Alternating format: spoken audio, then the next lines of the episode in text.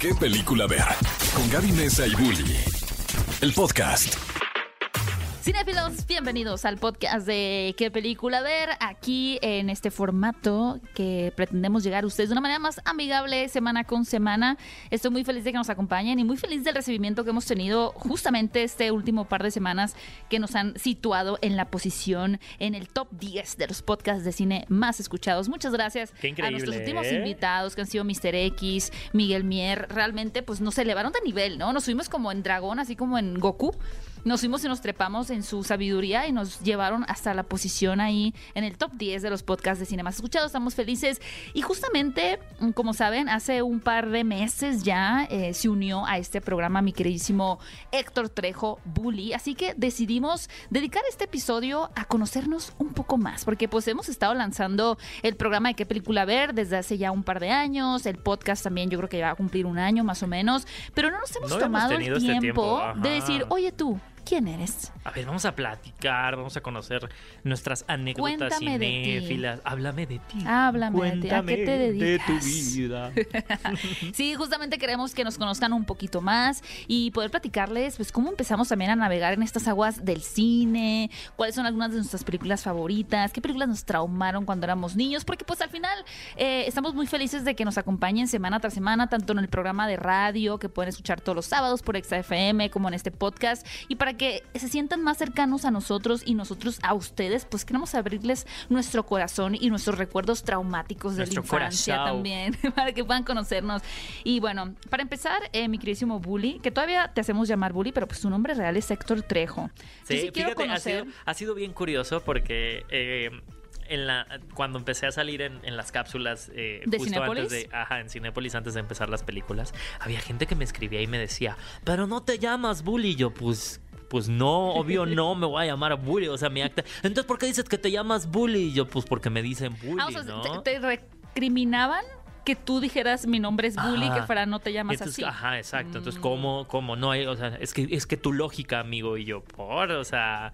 Oye, pero ahí- ya te estaban viendo. Pero fíjate que, que creo que le hemos quitado, y algo que me ha gustado mucho del podcast es que le hemos quitado mucha solemnidad a lo que mucha gente consideraría que el mundo de cine es, ¿no? O sea, hemos Sí. hablado, siempre hemos estado como intentando defender el hecho de que en los mismos premios, ¿no? Eh, los Óscares son como muy, eh, cada vez se van quitando. Sí, como, si estas- perteneciera solo a una élite. Exacto. ¿no? Como si el cine fuera solo algo que, de lo que pudieran hablar o clavarse cierto grupo de personas. Uy, pues no es así, Claro, evidentemente. y, y- y no concebir que también el cine es este medio que nos distrae y este medio de entretenimiento y que creo que justo ahorita con las preguntas que nos preparamos para autoentrevistarnos y platicar acerca de cómo empezamos a ser cinéfilos, o sea, yo no veo... ah, O sea, yo creo que nadie nació siendo crítico de cine, ¿sabes? Aunque Ni- sí hay ni gente lo- que me sorprende de las películas que veían de niños, ¿eh? Así de que el séptimo sello, Tarkovsky, y yo viendo de que Juego de Gemelas. Claro, claro. la princesa, ¿sabes? O sea, de que viendo a, a, a- ¿no? Azul, rojo, es que depende, ¿sabes blanco. de qué depende mucho? Hay gente que sí nace Sus como en un- papás. esa, siempre son los papás. En un- una casa cinéfila. No fue mi caso, pero sí hay gente que desde chiquito pues tienen esta familia de artistas, ¿no? De que mi papá era escritor, mi papá era actor, mi papá era músico, pues mi mamá, mi mamá era abogada y pues te digo, ¿no? Yo ni siquiera iba al cine, pero vamos a empezar. Me gustaría que, ¿cómo era la casa Bully? ¿Qué, qué películas? Bueno, no te llamas Bully, ya me, ya me acordé. La casa de la familia Trejo. ¿Qué películas se veían ahí? ¿Qué películas te hicieron enamorarte como del cine cuando eras más pequeño? Es muy curioso porque la película que, que siempre me recuerda a mi mamá que yo veía y veía y veía era fantasía. Ya o sea, nivel, mal por ahí, ¿no? nivel- Está rara la cosa. Ajá, está rara la Está cosa, ¿no? Se le hacía muy raro decir, ¿por qué este niño está viendo a hipopótamos? Tu mamá llorando danzar? las noches de, "Y, señora, en la escuela que tienes que mi hijo ve fantasía todos El, los días. el otro día en el programa de radio les conté la historia del niño que veía Shrek y se sabía Shrek Sí, en su cabeza. Con los ojos cerrados. Y porque la repetía y acababa y la volvía a poner. Así era yo con fantasía.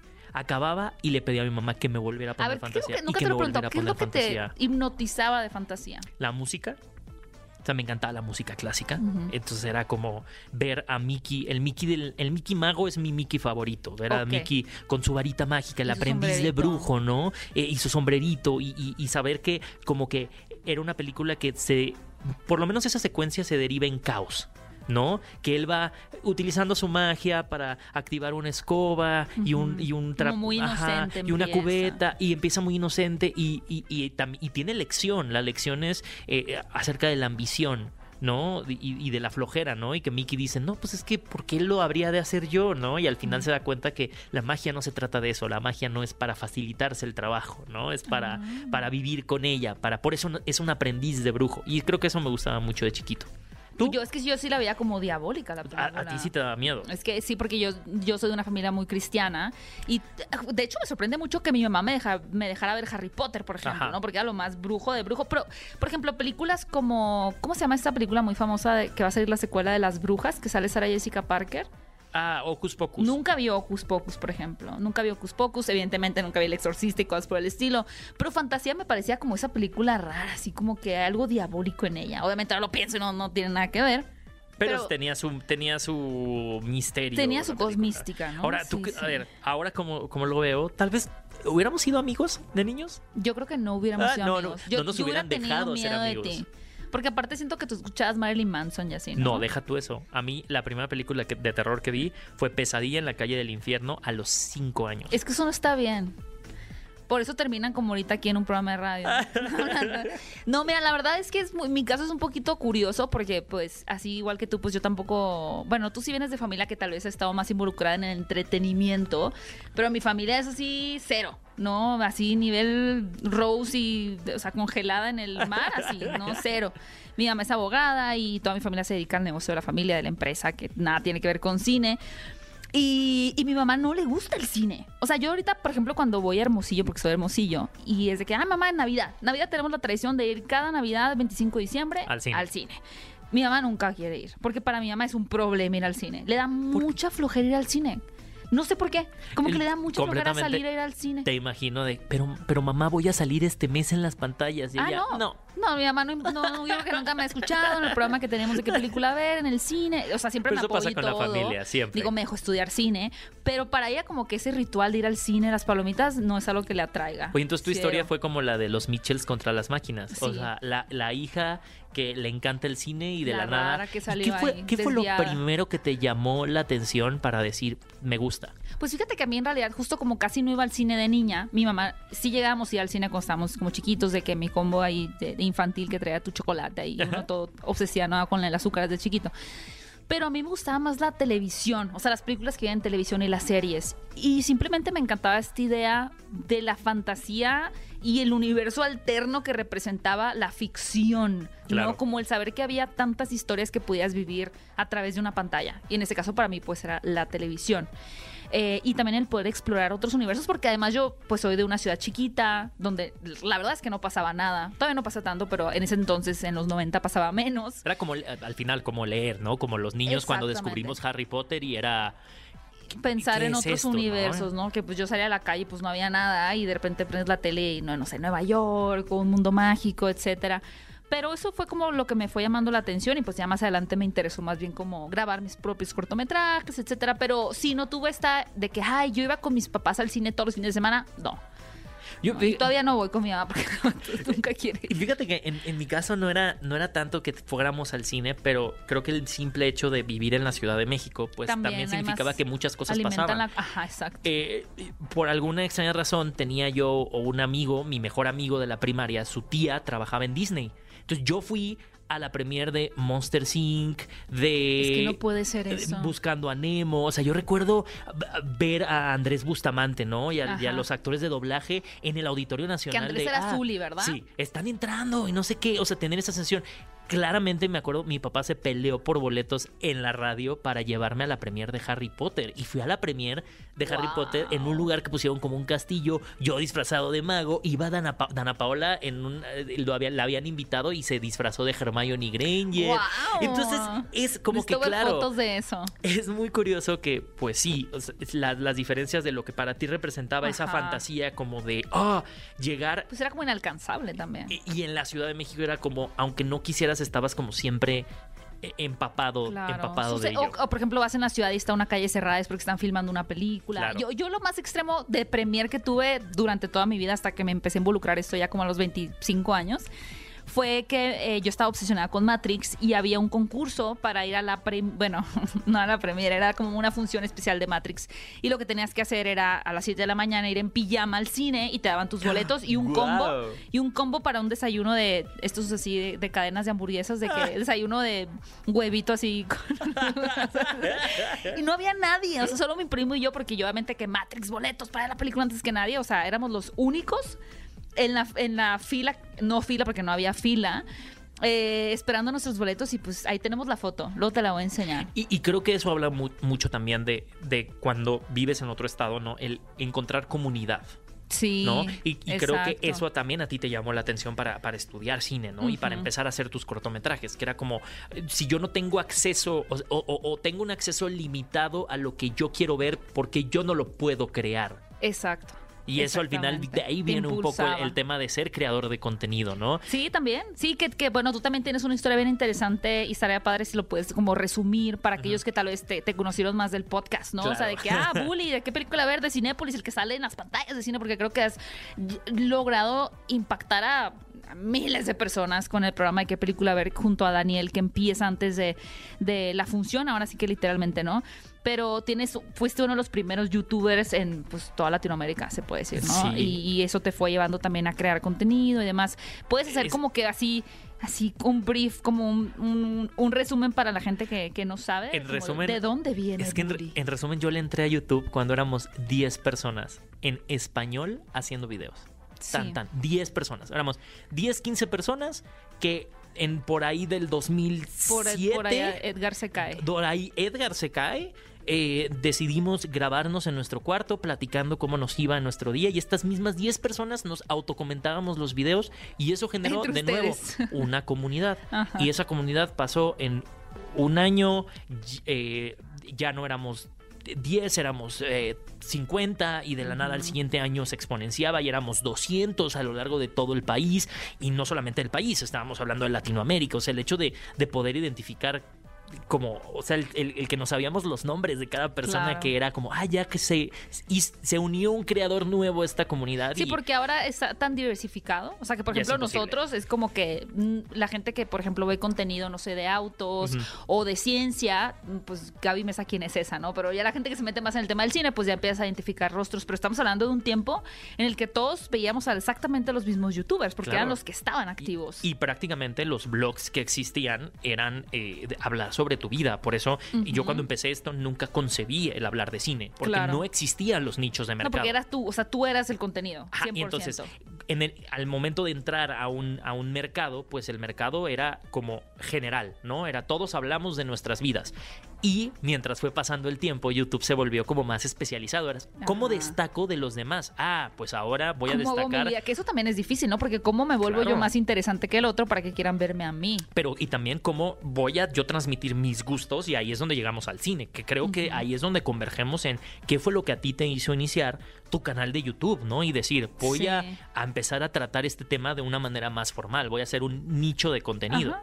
Sí, exactamente, que pues yo lo empecé hace 11 años, van a ser ya, Dios mío. Ay, bueno, ni, yo no te digo. Y lo, y lo que es afortunado es que todavía, a pesar de que pues podemos ir evolucionando con los formatos, ¿no? Estamos en ese programa de radio y pues también con Cinepolis podemos estar en redes sociales, en TikTok y si sale otra plataforma, pues en esa otra plataforma que es lo bonito del cine es que puedes mudarlo eh, porque al final pues todo se desprende como que de esta masa madre que es la película, pero el hablar de ella se puede ir a, cualquier formato, ¿no? No hay una limitante que te encajonen y es que esto no vas a poder hablarlo como aquí porque pues todos queremos compartir esa emoción y, y creo que por lo menos en mí, a pesar de que tengo mucho tiempo hablando de cine, no se ha perdido esta emoción de compartir. O sea, por ejemplo, Batman. O sea, veo Batman y es como necesito compartir mi opinión. Algo, algo, algo egocentrista No, también. pero, asunto, pero, pero al final, o sea, sí hay, ok, lo, lo podríamos considerar como algo egocentrista, egocentrista, perdón, pero creo que sí entra fuera del purismo, que creo que es lo que ha sido disruptivo de todos estos nuevos medios en los cuales nosotros nos adentramos, que estábamos como intentando entrar y, y creo que lo seguimos haciendo sin apariencias. Sin, sin querer mantenerlo en el, el cine es algo solo para los electos, ¿no? Incluso como alejándonos de de, oh, las salas de arte son para los puristas. Y es como no, o sea, al final entendemos que como nosotros empezamos fue porque vimos una película que nos marcó tanto que quisimos ver otra y que empezamos a identificar esas cositas que decíamos, "Ay, y esto, ahora sí como el meme que dicen, behold, cinema, ¿sabes? Esto es el cine, ¿no? Sí. A mí por eso me encanta la película de los Mitchell contra las máquinas, porque representa esa búsqueda, ¿no? De, de, de que todos medio echan a esta niña de lado porque sus cortos son demasiado experimentales y explosiones. Pero ¿qué no es el cine sino una experiencia, no? Y, me encantaría a ti- a- ahora preguntarte si en algún momento tuviste que ver alguna película que no te dejaban ver pero que fue empujando para que empezaras como a ampliar tu criterio. O sea, había una película secreta que en algún momento Mm. te topaste y dijiste, no, es que esta sí la tengo que ver a escondidas. Porque claro que crecer solamente veías lo que te daban tus papás, ¿no? Sí. Era como solamente lo que me dejan degustar es Ajá. como lo, lo que tengo de referente. Pero hubo alguna película que te... así- Uy, pues así que yo viera escondidas voluntariamente. Yo, yo sola no, por de momento, pues no puedo pensar en ninguna. Pero sí, yo sí tengo tú una. sí viste una que viste así encerrado solo de la voy, porque típico, ya sabes, el Ajá. exorcista, pero ahí con mis primas. Y, y siempre me arrepentiré de haberlo hecho porque es la película no. que jamás podré borrar de mí. O sea, yo tengo que el día que me muera, Ah. así que en mis últimos segundos de vida voy a seguir pensando en por qué vi el exorcista. No, no, siento que no me nutrió de ninguna manera esa película, pero ¿cuál película te encerraste tú a ver? ¿Y cómo, y cómo lo obtuviste además? Bueno, has oído, yo soy Es que predicador de la palabra de Paul Dano. Sí, Paul Una Dano. de las películas, y yo recuerdo esta película que se llama Long Island Expressway. La Ah, no sé encontré, cuál es. Y es la, la primera película de Paul Dano. Cuando él tiene como unos 11 años, porque Paul Dano y yo tenemos como la misma edad. Y era sobre este chavo que tiene como incluso como... Es como una historia de, de encontrarse, una historia Ajá. de... ¿Cómo se les dice? Las... Ay, Pues sí, lo tengo en inglés, pero... eh, coming of age. Ajá, coming of age, Ajá, pero no, sí. no, no tengo la palabra en es español. como de madurez. Ajá, de Es madurez. Pero con incluso el tema de su identidad sexual, de quién es. Y yo me acuerdo que esa película resonó ¿cómo la muchísimo conmigo. encontraste? La ¿En tele, internet? literal, En televisión. en televisión de, de paga. Porque ahora, por ejemplo, dices, ver una en, película en este, escondida. en este canal que si ya te pasabas de las 11, 12, ya podías encontrar películas que no estaban, películas de adultos. Bueno, esos todos digamos a ver alguna vez, aunque no había contexto de que se trataba la historia, pero, Pero- ya que pero- la hayas visto completa. Es que a mí me encantaba ver ese canal porque era No, son pues sí, puras ya- ya te películas. no, hombre, solo. no, no, no. Pero me encantaba Sí, verlo. eran más independientes. Claro, Sí, eran porque- películas independientes. Ah, Sí. Ahí he visto todas las cine italiano, Me formó. francés, me formó. Federico Fellini ahí en ese canal. Cabe mencionar porque justo esta película la encontré ahí y se volvió de mis favoritas y fue como ¡ah! No la he visto, ¿eh? Es una buena es recomendación. Long, Island Expressway. Pero tenía como cosas más adultas, por eso no la podías ver. Sí, o sea, la temática de la película es fuerte. ¿Sabes qué película nunca vi porque me la prohibieron de chiquita y yo estaba muy chica para ver? Pero creo que ahora si la viera me da la impresión, y tú me puedes decir si ha madurado bien o no, El crimen del padre Amaro era como una de esas películas de, como ahorita Benedetta, ¿no? Como Ah, claro. La, la película que la iglesia no quiere que veas. Fíjate, eh, y, y- y en ese tiempo que salió, igual mi mamá no me dejó verla. Pues es que no era para niños, la No, verdad. o sea, no. sí. Las temáticas eran muchísimo no, Qué más fuertes. Necesidad, ¿no? Sí, hay ciertas películas que, bueno, no te vas a poner a ver Kill Bill porque hay chorros de sangre y tal vez no es la mejor idea, pero ya como Benedetta y demás, pues, ¿qué tiene que estar haciendo un niño viendo eso? La verdad, hacen bien los papás en no dejarte verlas. Y casi siempre llegabas con amigos que eran los que te terminaban recomendando Malas una influencias, película. dices. Malas influencias. No, y uh, justo tenemos otra pregunta de que en qué momento te diste cuenta que te encantaba el cine. ¿De que eras una mala influencia? Y- ah, de que te encantaba el sí, cine. para mí fue eh, una peli- fue Tiempos Violentos de, eh, de Quentin Tarantino. Ok. Porque justo un amigo hablábamos de estas familias de, de puristas, estas familias de de, artistas. esos gente, de esa gente que sí sabía de cine, ¿no? Claro. La verdad. O sea, Ten- que no que sabía, sino que había visto más film, o sea, tenía una filmografía más amplia en su cabeza. por ahí en la prepa yo tenía un amigo que toda su familia se dedicaba al cine. Maquillistas de cine, escritores, ¿Y tu amigo todavía se dedica al guionistas. Sí, Ah. Sí, se, se terminó dedicando igual al cine. Y él era el que, oye, tú conoces a Kieslowski y su trilogía de los colores. con Herbie a toda tú- máquina, ¿no? Ajá, sí, exacto. Y yo de, no, pues apenas vi Matrix, ¿no? Claro. Entonces, Oye, ya era mucho eso. él fue el que me dijo, ¿no has visto tiempos violentos? Pues está bien, te lo voy a poner. Y ya fue como, ah, esto. Y fue el primero que me llevó a y la cineteca. sí. Fue como, me abrió un poco el, el panorama de, de otro mundo del cine. De y que ahí había más dije, allá "Me de- encanta del esto". canal de la medianoche. Claro. Que el canal de la medianoche no está nada mal. No Pues fíjate nada que mal. para mí la- tengo como dos películas que. Tres voy a decir. que realmente me hicieron enamorarme del cine. La primera fue Matrix, que acabas de mencionar que pues tal vez para ti era poco, pero para mí era mucho. Y luego, No. ah, ¿sabes que Ahora lo pienso y veo niños, por ejemplo, niñas pri- primitas que tengo de 13 años y las veo y son unas niñas. Y yo digo, no puede ser que yo a esa edad Vi Matrix. me obsesioné con Matrix. Ajá. O sea, que tiene que estar siendo una niña de 13 años de que, oh Dios mío. O sea, la filosofía en la. O sea, que ni la entendí seguramente, pero a mí me- había algo en la película que conecté con ella, ¿no? Y luego la segunda película. Como me obsesioné tanto con Matrix, quise ver todas las películas de los actores en Matrix, como Carrie Ann Moss, Joe Pantoliano, que es Cypher, eh, Keanu Reeves, y así encontré la de Me- eh, Memento de Christopher Nolan, Mm. que en ese momento era una película Christopher Nolan no era, no era Christopher No era Nolan. Christopher Entonces era como, wow, o sea, me acuerdo que fui a todos los blockbusters en Hermosillo, no la tenían, no existía. Y en Estados Unidos encontré una edición especial de Memento. Y yo, ah, pues a ver esta película. Y yo, ¿qué es esto? o sea, yo dije, wow. Y ahí fue cuando dije, hay otras formas de contar una historia. Claro. O sea, y me impacté tanto. Y ahí fue cuando me enamoré del cine 100%. Y ya cuando empecé a explorar más como esa típica primer paso hacia un cine internacional, pues Amelie. Amelie es como esa película ya que a la gente le da vergüenza decir que es divertida, pero sí es, amigos, divertida, Amelie. Es muy divertida. Y es como estos primeros encuentros que uno tiene pues con, Con el cine internacional. internacional, como, como con una visión y unos matices como distintos, ¿no? Que la fotografía es como radicalmente diferente a lo que era tradicional en Hollywood en ese momento. A, a mí con Es las clases, con las clases de francés, Amélie. ahí fue donde abrí completamente la caja de Pandora del cine Ah, francés, ¿Y qué películas se ponían aparte de Amelie? había una que se llama Las canciones del amor, Les chansons d'amour, que es un musical buenísimo, buenérrimo si ustedes quieren ver. Había otra de los mineros, los coristas. Ah, Le Choriste, esa es muy, muy buena, la de los niños, Entonces ¿no? me ponían siempre películas para, para empezar a acostumbrarme al, al acento Al francés, francés. Y, al- y a poder hablarlo y por lo menos entenderle. O sea, muchas de esas películas no tengo noción de qué se trataban porque las veíamos sin subtítulos, porque era como, bueno, al final tienen que hacer Ay, un resumen de la la película. maestra. Era bien cruel el maestro, sí Ah, se pasaba. Oye, aquí hay una pregunta que, que teníamos aquí guardada que me encanta. Y pues tú no has conocido a Paul Dano, pero vamos a prender en este momento una veladora de ser cadena Oh. de oración para que llegue a suceder.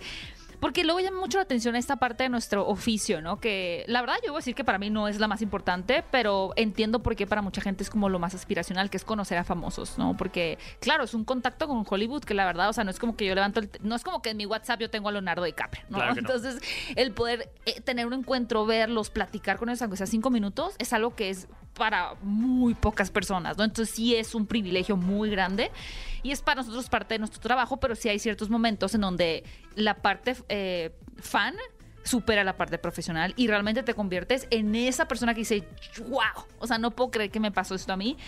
Quería preguntarte, ¿qué famoso has conocido que todavía no hayas podido superar? O sea, que sea como, esta vez sí fue el fan hablando y no el profesor. ¿Vas a decir Doctor Who?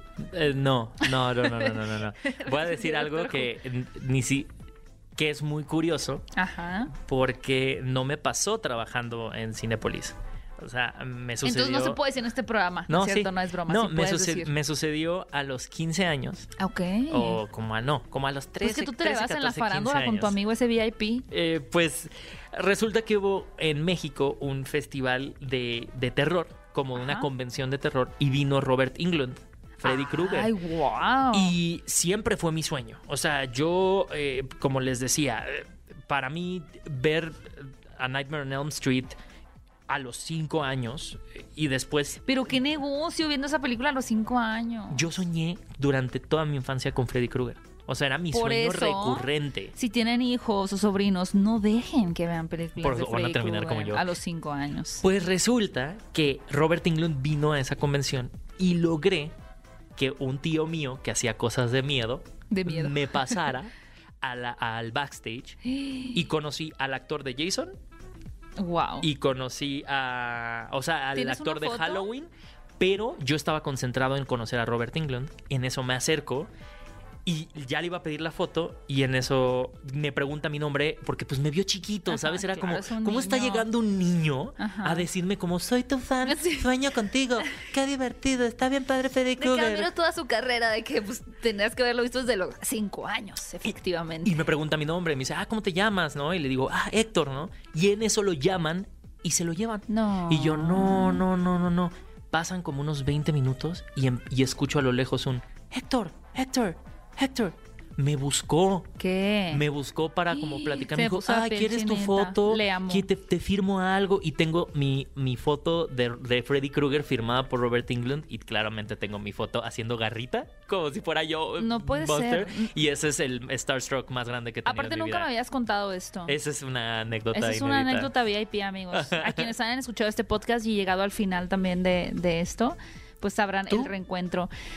Híjole, no, yo creo que sí fue la última experiencia que tuve de Matrix, eh, de conocer a Carrie ¿Carrie Ann Moss, porque a Keanu Ajá. Reeves ya lo había conocido y fue una experiencia. Había, hasta ese momento era la que decía que era la más importante para mí, de que conocer a Keanu Reeves. Y además, yo sí trato de ser muy profesional y separar mucho al actor con base en la película en la que estén promocionando. Entonces, Claro. si Keanu Reeves en ese caso estaba promocionando John Wick, para mí es hablo de John Wick. Pero esa vez no me importó. Y dije, Ajá. le voy a decir, le voy a decir que soy fan de Matrix.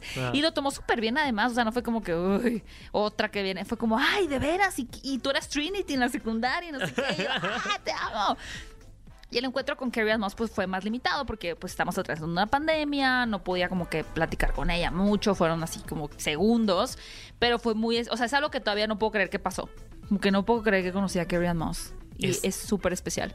Yo casi, yo lloré viendo tu video Ah. de cuando cuentas esa experiencia. Se me llenaron las Te lágrimas, quiero mucho. los ojos. Y Oye, y hablando de llorar y experiencias traumáticas. Ya, ya se nos Última acabó el pregunta tiempo. para cerrar. Esto está muy difícil, pero vamos a ver qué se te viene primero a la mente. Si tuvieras que definir tu vida en una película, ¿en qué película sería? Está muy difícil, Qué ¿verdad? fuerte, está muy, está muy difícil, pero sí definiría una parte de mi vida en esta película francesa que les cuento que se llama Las canciones del amor, Ok. porque tiene todo lo que me gusta en esta vida, tiene drama, es Ajá. muy triste, pero tiene música y tiene unas canciones hermosas y amo cantar. Yo puedo ser la música en tu vida. Sí, sí, Ok. pero es la música. You are the music in me. No, de verdad, esta, esta película es con Louis Garrel. Ah, súper bien. Súper ubicado. Ajá. Entonces. Súper ubicable, sí. Ajá. Si ustedes quieren ver una película que les haga llorar y con un mensaje que es medio complejo, pero cuando ya lo captan les llena el alma, ah, vean. Y esa película, Las canciones del amor, define mucho de mi vida. Ay, yo no sé cuál tendría que escoger. La verdad es que en este momento estoy completamente bloqueada, amigos. Y Lego Batman. Y- Y Lego Batman. Le- Lego Batman. Lego Batman define mi humor.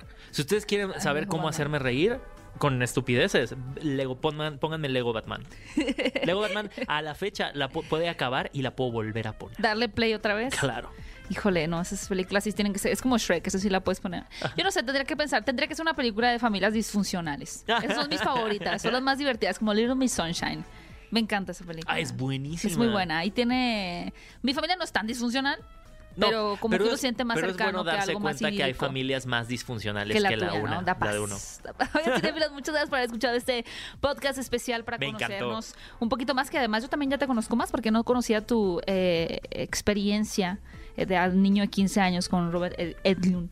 Eh, pero me encantó que la compartieras. Y bueno, mi queridísimo Bully, también para que puedan seguir conociendo más de ti, de tu día a día y que les recuerdes si ya tomaron agua todos los días. ¿Cómo te ¿Ya tomaron seguir agüita, amigos? tus redes Se los sociales? pregunto aquí también. Eh, me pueden seguir como arroba Héctor Trejo. ¿Y tú, Gaby? A mí me pueden encontrar como arroba Gaby Mesa 8 y les recordamos que tenemos cada miércoles un episodio de podcast especial donde tenemos distintos invitados. Esta ocasión pues fue uno muy distinto a lo que hemos hecho durante estos últimos podcasts. Sin embargo, esperamos que lo hayan Y luego disfrutado tendremos más. muchísimo Luego también. tendremos más de esto. Parte, si quieren una parte 2 también, pues eh, no olviden compartir este podcast, darle un corazoncito, seguirnos para que puedan escuchar otros episodios. Y recuerden también que pueden escucharnos todos los sábados en punto de las 10 de la mañana por ExaFM eh, 104.9. Y también pueden escuchar la versión de podcast que van a encontrar en este mismo espacio. No olviden seguir a las redes de Cinépolis, arroba Cinépolis en Twitter, también en Instagram y en todas las plataformas, Facebook, para que puedan estar también actualizados con todas las noticias y efemérides del mundo del cine. Así que nos vemos en un siguiente episodio. Y esto fue ¿Qué película ver? El podcast. Ve a Cinépolis y utiliza el hashtag qué película ver. Escúchanos en vivo todos los sábados a las 10 de la mañana en Exa FM 104.9.